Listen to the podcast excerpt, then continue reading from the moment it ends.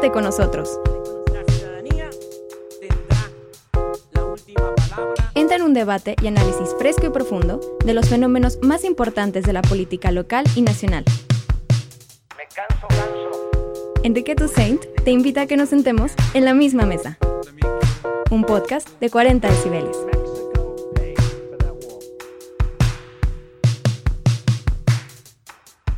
Quiero agradecer a un gran hombre, a un luchador social que ha recorrido durante muchos años el estado de Guerrero y ha luchado siempre por él y que pues nosotros con mucho cariño así le decimos nuestro toro sin cerca, que nunca se ha rendido ante la adversidad y que va a seguir adelante también trabajando, porque el ave canta aunque la rama cruja, porque conoce lo que son sus alas. Eh, para efectos nuestros, eh, nuestro gobernador lo sigue siendo y bueno, pues el fuero lo tiene, lo mantiene, lo da y rindió protesta ante la legislatura local, dígase ante la constitución tamaulipeca y bueno, pues eh, el Congreso del Estado es el único facultado para retirarle ese fuero. Eh, indistintamente, independientemente de ello, nosotros pues presentamos una controversia constitucional, entendemos que pueda haber por ahí. México va a continuar en la prueba piso, o sea, no sale del prueba Pues yo piso. creo que sí, sí, este sí, año sí. No tiene por qué no continuar. Todo lo que sea bueno para México. Si me dicen, va a continuar México tolerando la corrupción de las empresas extranjeras, digo no.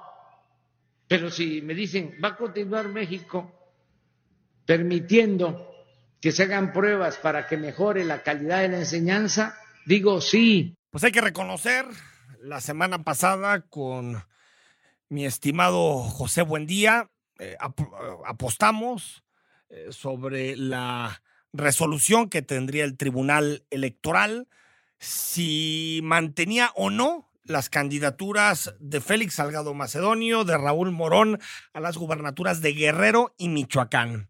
Pues al final, y por amplia mayoría, los magistrados del Tribunal Electoral decidieron mantener la decisión del INE, es decir, que no sean candidatos ni Morón ni Salgado Macedonio por no haber presentado sus informes de precampaña. Qué bueno, eh, yo era menos optimista. Yo era menos optimista que Pepe, aposté unas chelas y por cierto ya están eh, eh, eh, pues para, para pronto echárnoslas. Pepe, invitar a alguien de, de, de nuestros radioescuchas, pero qué bueno, ¿no? Se sostuvo y es una buena noticia para la democracia. Bienvenido a la misma mesa, estimado Pepe, ¿cómo estás? Mi estimado Enrique, un gusto como siempre estar contigo aquí en esta mesa que todas las semanas nos encuentra lleno de, lleno de asuntos. Pues al final las instituciones están sirviendo más de lo que pensábamos, Pepe. Yo creo que es una buena noticia, ¿no te parece, Enrique? Sí. Una de las, de las cosas que más se ha mencionado a lo largo de este sexenio es si los órganos autónomos, el poder eh, judicial iban a poder ser contrapesos y limitar la concentración de poder en el ejecutivo y yo creo que los últimos fallos han dejado claro que eh, existe pues, un entramado de instituciones en este país que si los que las encabezan deciden ejercer sus facultades, las tienen para poder establecer límites, como en el caso de las candidaturas de Salgado y de Morón. Ahí está el tribunal, solamente un voto en contra del soldado Vargas que se mantuvo hasta el último minuto apoyando a Salgado Macedonio. Pero yo creo, eh, Pepe, que aquí un asunto de, de fondo es, eh, es cierto que ha habido una gran tensión, es cierto que ha habido discursos eh, cuasi eh, de desobediencia a lo que, a lo que dictaminan los, los, los tribunales, lo que dictamina el INE, pero se violó la ley, al final lo pagan con una candidatura. Ya, ya otro debate es si el castigo es demasiado severo para la falta. Pero me parece que en este momento el INE actuó bien, el tribunal actuó bien, eh, se va a debatir muchísimo sobre este tema, pero esto nos habla de que son instituciones que han logrado permanecer en el, en el tiempo y que incluso el poder presidencial no las ha doblegado. Me sigue preocupando algunas declaraciones como las de hoy del presidente que dice eh, aquí que no se metan con Salgado Macedonio porque el pueblo es el que manda, eh, porque creo que también el pueblo manda, pero también existe la ley y es importante una democracia que votemos, pero también que exista Estado de Derecho. Pero más allá de eso, al menos en estos primeros rounds, parece que las instituciones mexicanas están respondiendo y eso es una excelente noticia para nuestro país. Sin duda, y creo que lo que señalas nos deja a todos, Enrique, una pregunta y es, ¿por qué el Ejecutivo, por qué el gobierno, por qué el presidente ha decidido pagar cualquier costo para mantener por vía directa o en, sustitución de su propia hija la candidatura de Félix Salgado eh, Macedonio. Es que es un hombre de lealtades, ¿no, es la pregunta que hoy está, hoy está en el aire. E, ¿Cómo lo ves tú? Es un hombre de lealtades. A ver, López Obrador eh, lo que está haciendo es pagar la lealtad que ha tenido Salgado Macedonio en operación política, en recursos económicos, premia a la gente que se la jugó con él en momentos eh, complicados. A ver, ya lo, ya lo introducías. ¿Qué estaríamos diciendo si el PRI o el PAN eh, pusieran a, de sustitución para un candidato acusado de violación, para un candidato que violó la ley electoral? pues imagínate que, ponen a su hija. O sea, la idea es que Evelyn Salgado sea la candidata a la gubernatura de Guerrero, la hija de Félix Salgado. Es una bofetada, lo pueden hacer, sí, pero es una bofetada tremenda, no solamente a, quien puede ser crítico del famoso toro, sino también a los grupos feministas al interior de la 4T. Es decir, eh, como dices, pues, ¿qué relación existe entre el presidente Salgado Macedonio para que le permita hacer tantas, no? No, sin duda, y creo que de fondo hay una cuestión que a mí me preocupa mucho, Enrique, lo tocabas hace un momento, y es que, a ver, estamos viendo campañas que están marcadas por distintos tipos de violencia, incluso el uso de algunas de ellas parece que se vuelve justificable para imponer o resolver conflictos por candidaturas como el caso de Evelyn Salgado.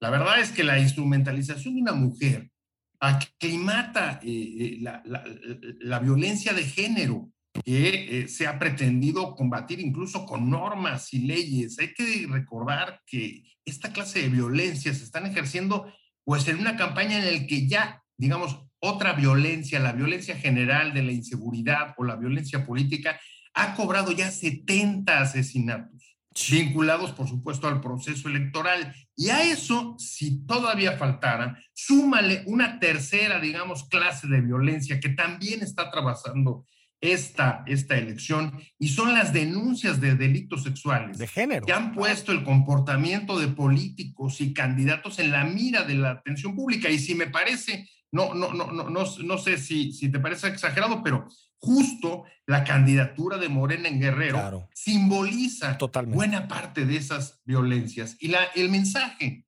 para todas esas violencias es impunidad. Es impunidad y, bueno, eh, me parece que, que, a ver, yo, yo soy de los que, de los que pensaba, eh, estimado Pepe, que eh, Morena poniendo al candidato o a la candidata que sea en, en Guerrero tendría la victoria. Pero las encuestas, ya lo platicábamos la semana pasada y creo que eh, con los datos que publica hoy el financiero podemos incluso validar esa, esa, esa, hipótesis. Se están cerrando las elecciones en los estados, en las entidades federativas, particularmente las que buscan la gubernatura. Y no sé si al final, eh, eh, Pepe, la gente sí puede castigar este tipo de prácticas, porque parecía que decía lo que fuera Salgado Macedonio, el presidente, defensa ultranza, y veíamos que las encuestas no se movían y que las intenciones de voto se, se, mantenían casi impermeables a todos estos discursos.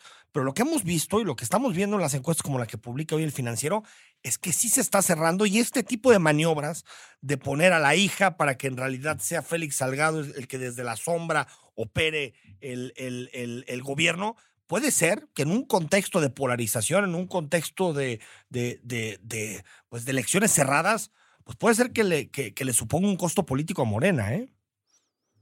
Bueno, la verdad es que los números sí son llamativos, lo adelantábamos hace una semana, pero en el caso de Guerrero, algunas encuestas están hablando de que este, este, este, este, periodo y todo este proceso accidentado de la suspensión de Salgado y luego la sustitución por su propia hija, podría haberle costado ya cerca de 11 puntos a Morena en las preferencias electorales. Y este es uno de los ocho estados de los 15 que se van a disputar en junio, en los que el retroceso eh, de Morena sería importante. Y yo creo que ahí creo que queda bastante claro, Enrique, que eh, el, el, el, el, electorado está al pendiente de lo que está pasando y seguramente recuerda lo que ya sucedió hace unos años. ¿Te acuerdas con aquella candidatura de Juanito? ¿Cómo no? El que da, el que da nombre luego a las Juanitas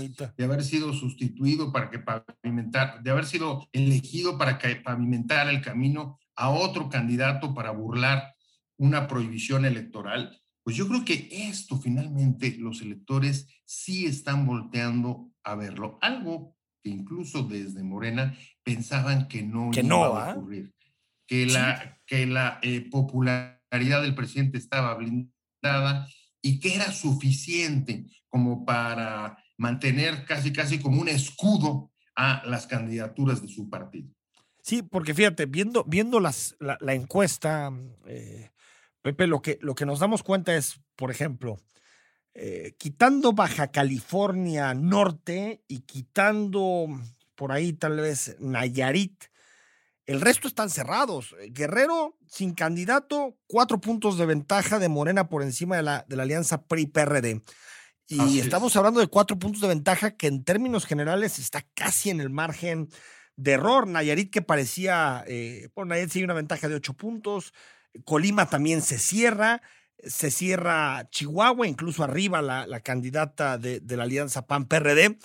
Creo que eh, lo que estamos viendo es un, es un efecto que, es natural. No, no, era muy complicado que llegáramos al 6 de junio con ventajas como las que esbozaban las encuestas de 25, 26, 27 puntos. Lo que está sucediendo es que en muchos estados en donde sí hay un voto más antimorena, estoy pensando en, en, Chihuahua, en Baja California Sur, estoy pensando en Campeche o estoy pensando en estados como Nuevo León, pues ahí todas estas variables, todos estos datos, números que tenía Morena, se están achicando y las malas decisiones que está tomando Morena a la hora de elegir candidatos sí están pasando un costo político. Y más allá de filias, fobias, eh, Pepe, creo que es bueno que la ciudadanía eh, eh, eh, de alguna manera se manifieste en contra de, decisiones erradas, porque lo que era anormal es que un partido político cometiera error tras error, particularmente la definición de candidaturas, y que después volteáramos a ver las encuestas y, fuera inocuo, ningún impacto.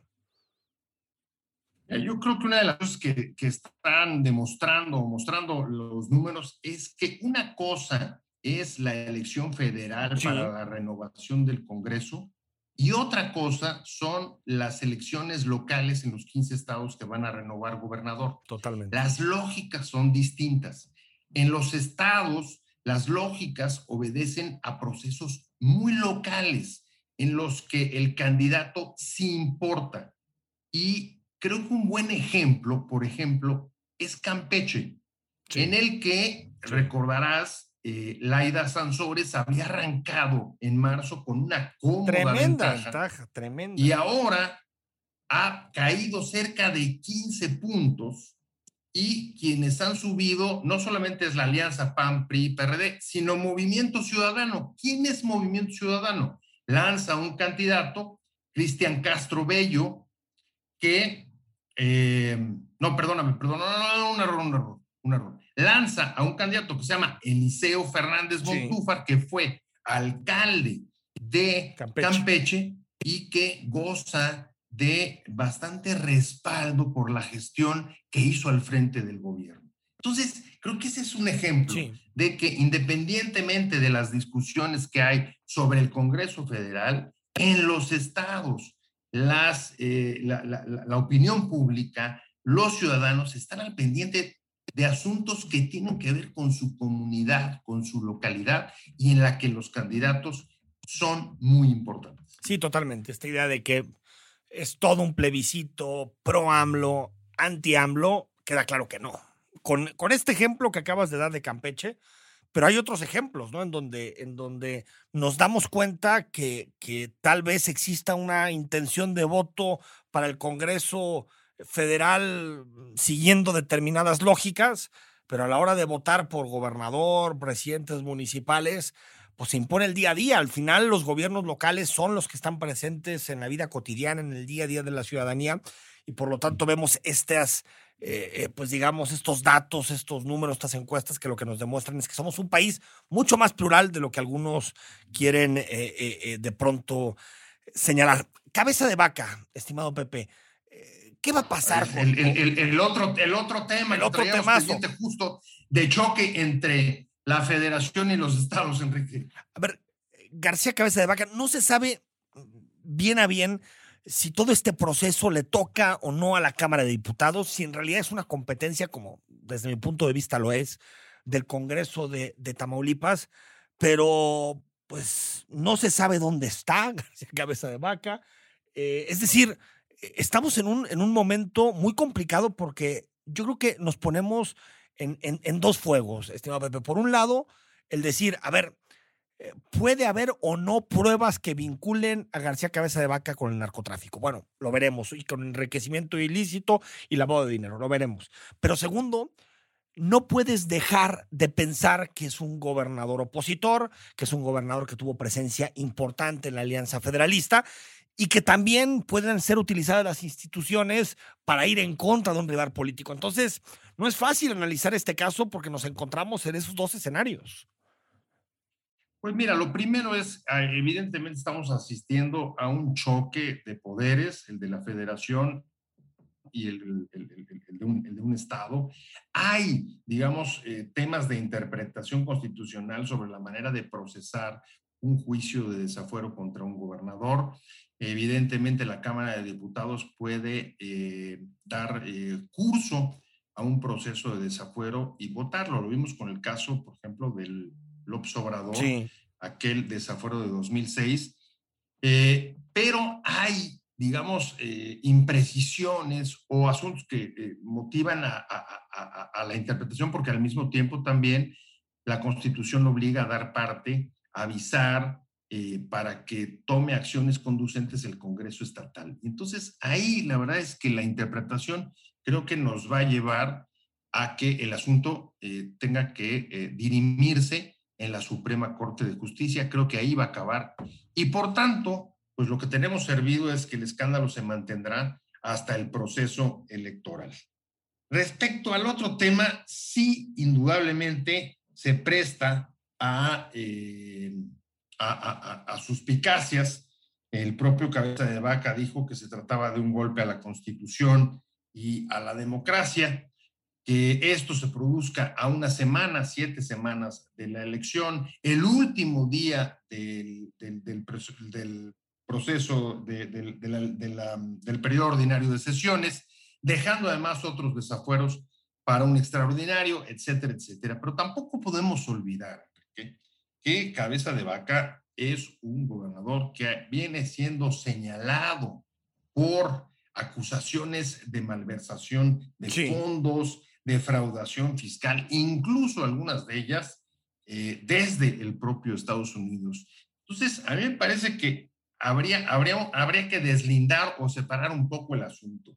Es difícil porque lo político y lo jurídico en este momento pudieran servir uno o el otro para, para, para, para, avanzar lejos de los propósitos eh, originales. Pero, a ver, Enrique, sí tenemos un tema de denuncias y por tanto tendrían evidentemente que investigarse. Ahora, si esto está siendo utilizado como una persecución política, estamos otra vez bajo el supuesto de la utilización de las leyes y de la política para eh, castigar o para sancionar o para confrontar a un opositor político. Sí, el, asunto aquí es lo, lo, que hemos observado en otros momentos durante esta eh, administración, en donde mm, pues de pronto hay un, un uso selectivo de las instituciones. El caso de, de, Santiago Nieto y la Unidad de Inteligencia Financiera,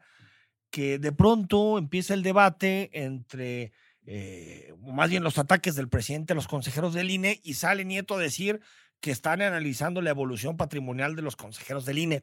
Es decir, si, si hay alguna irregularidad que se proceda, pero esta teatralización del, del, conflicto político, esta idea de hacer del desafuero de García Cabeza de Vaca un show político justo en los tiempos electorales, que va a terminar seguramente con, con un debate parlamentario por ahí de finales de mayo. Eh, yo creo, Pepe, que huele mal. En, en democracia las cosas hay que hacerlas bien, hay que hacerlas a través de los métodos formales.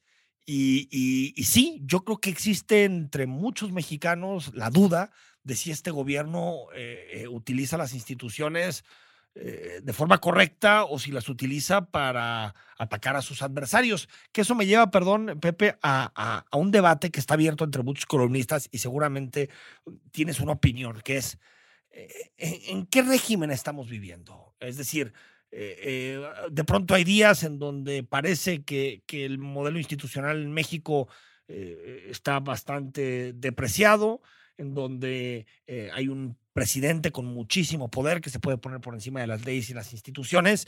Y, otros días, bueno, tenemos buenas noticias en el sentido de que las instituciones aguantan, pero no sé, creo que en gran parte muchas de las críticas y muchos de los temores y las desconfianzas que existen es porque hay gente que considera que estamos en una deriva peligrosa que nos está llevando de una democracia imperfecta a un sistema pues cuasi autoritario, ¿no? Mira, me parece que ese es un tema realmente importante de tratar de esclarecer.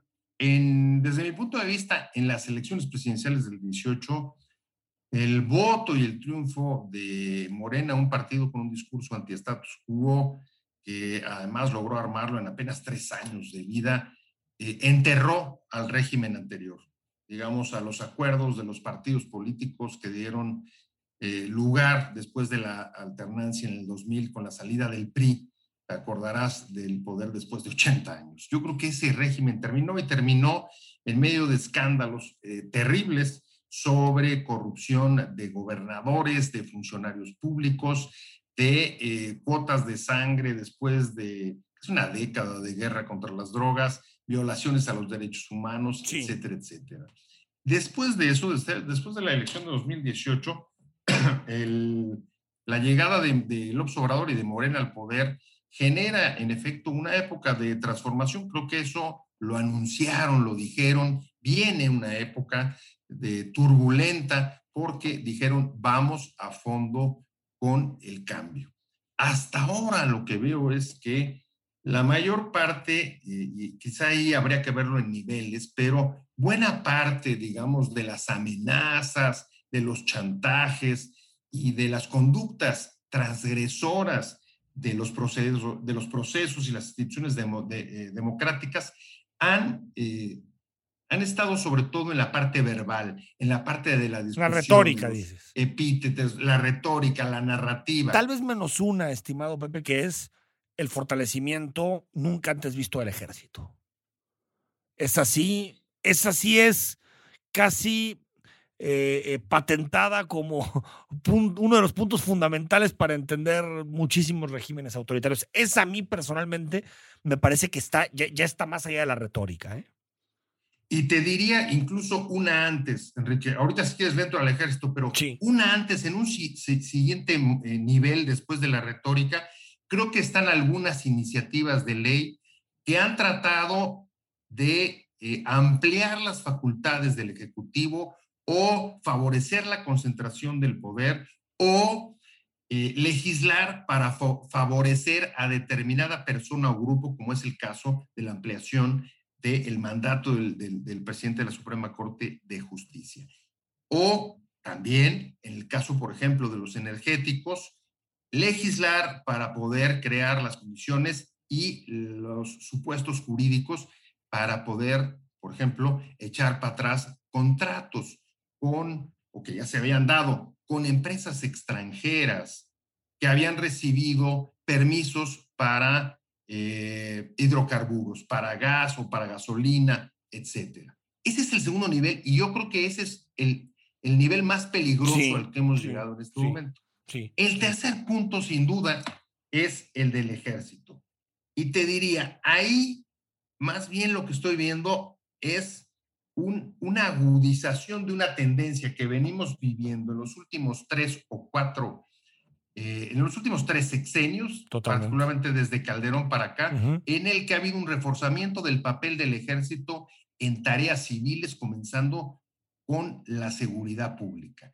El salto en el caso del gobierno de López Obrador es que lo ha involucrado en tareas de obras y servicios del Ejecutivo, del gobierno federal, que antes, que antes no había ocupado. Y esto lo que ha dado al, al- al ejército es una visibilidad y un presupuesto que no había tenido Sí. en los últimos dos sexenios y te diría, incluso quizá en el último medio siglo. Sí, y hay un asunto ahí que, que después lo podemos debatir más a fondo, Pepe, pero también siento que se ha construido una relación política con el ejército, algo que excede esa relación de Estado entre el jefe del Ejecutivo y, y las fuerzas castrenses. Para, para despedirnos, ¿crees, tú, tú eres de los que cree que eh, el 6 de junio está en juego la democracia en México?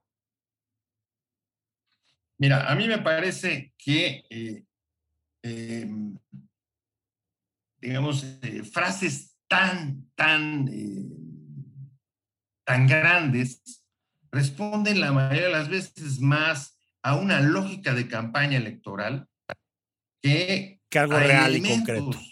A elementos reales. Mira, te diría, comenzamos hablando del cambio en las eh, preferencias electorales en los Sí. estados de marzo a hoy. Sí, sí. sí. Entonces, eh, eso me llevaría a pensar que la democracia está en peligro, pues más bien si veo la actuación de los órganos autónomos, si veo el movimiento de las encuestas, eh, si veo el debate público entre los candidatos y entre los partidos, te diría que no, que estoy viendo eh, excesos de acusaciones, que estoy viendo un eh, panorama polarizado y crispado en la vida política, que estoy viendo señales de restauraciones autoritarias en algunas iniciativas de ley, pero no me atrevería a decir Que está en juego, estamos ¿no? al borde El de caer en una dictadura como Venezuela. Estimado Pepe, como siempre, un placer. Eh, eh, como siempre, en la misma mesa, la conversación nos lleva a todos los rincones. Comenzamos hablando de encuestas, pasamos por el caso de García Cabeza de Vaca, pero entramos en la recta. así, así son los cafés, ¿no? Así es la coyuntura y así Empiezas es. unas altas, te mueves. Exacto, na- nadie lleva un guion ¿no? preestablecido para poder platicar o echar un cafecito, pero entramos a la recta final, el último mes de campaña y la próxima semana seguimos platicando en la misma mesa. Te mando un fuerte abrazo, Pepe. Fuerte abrazo, mi querido Enrique. Gracias. Muchas gracias. Y nos vemos, nos vemos la próxima semana. Recuerda que en la misma mesa es un podcast exclusivo de 40 decibeles.